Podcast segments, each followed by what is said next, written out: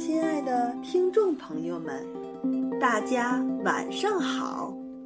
欢迎收听微小宝睡前童话故事，我是今天的客串主播语言妈妈，来自河北省沧州市。今天我和大家讲的故事是《五彩蜘蛛网》。小布丁在花园里玩足球，他的力气可真大呀！瞧，他把足球踢得好高好远，都飞进云彩里了。哎呀，不好了！天边的彩虹桥被足球砸出了一个大窟窿。小布丁，彩虹姐姐气呼呼地从天上飞下来。嗯，你彩虹姐姐，我用五彩胶水把彩好，好不好啊？哦，这恐怕不行，五彩胶水被我弄丢在森林里了。彩虹姐姐遗憾地说：“我去找回来吧。”小布丁举起小手，彩虹姐姐好开心呀，送给她一对。美丽的彩虹翅膀，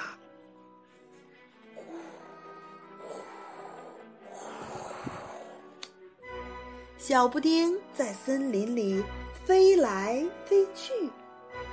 五彩胶水到底在哪里呀？啊，原来它掉到蜘蛛网上了。小布丁敲敲大蜘蛛家的门。蜘蛛，大蜘蛛，五彩胶水掉到你的网里了。大蜘蛛，大蜘蛛动起了坏脑筋，咕嘟咕嘟咕嘟，把胶水全都喝掉了。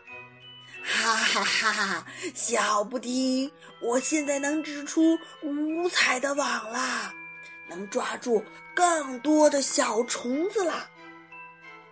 大蜘蛛在树上织了一张很大很大的五彩的网。蚊子妈妈带着小蚊子飞过来了，他们看见了五彩网，哇，绕开了。毛毛虫妈妈和小毛毛虫。爬过来了，他们看见了五彩的蜘蛛网，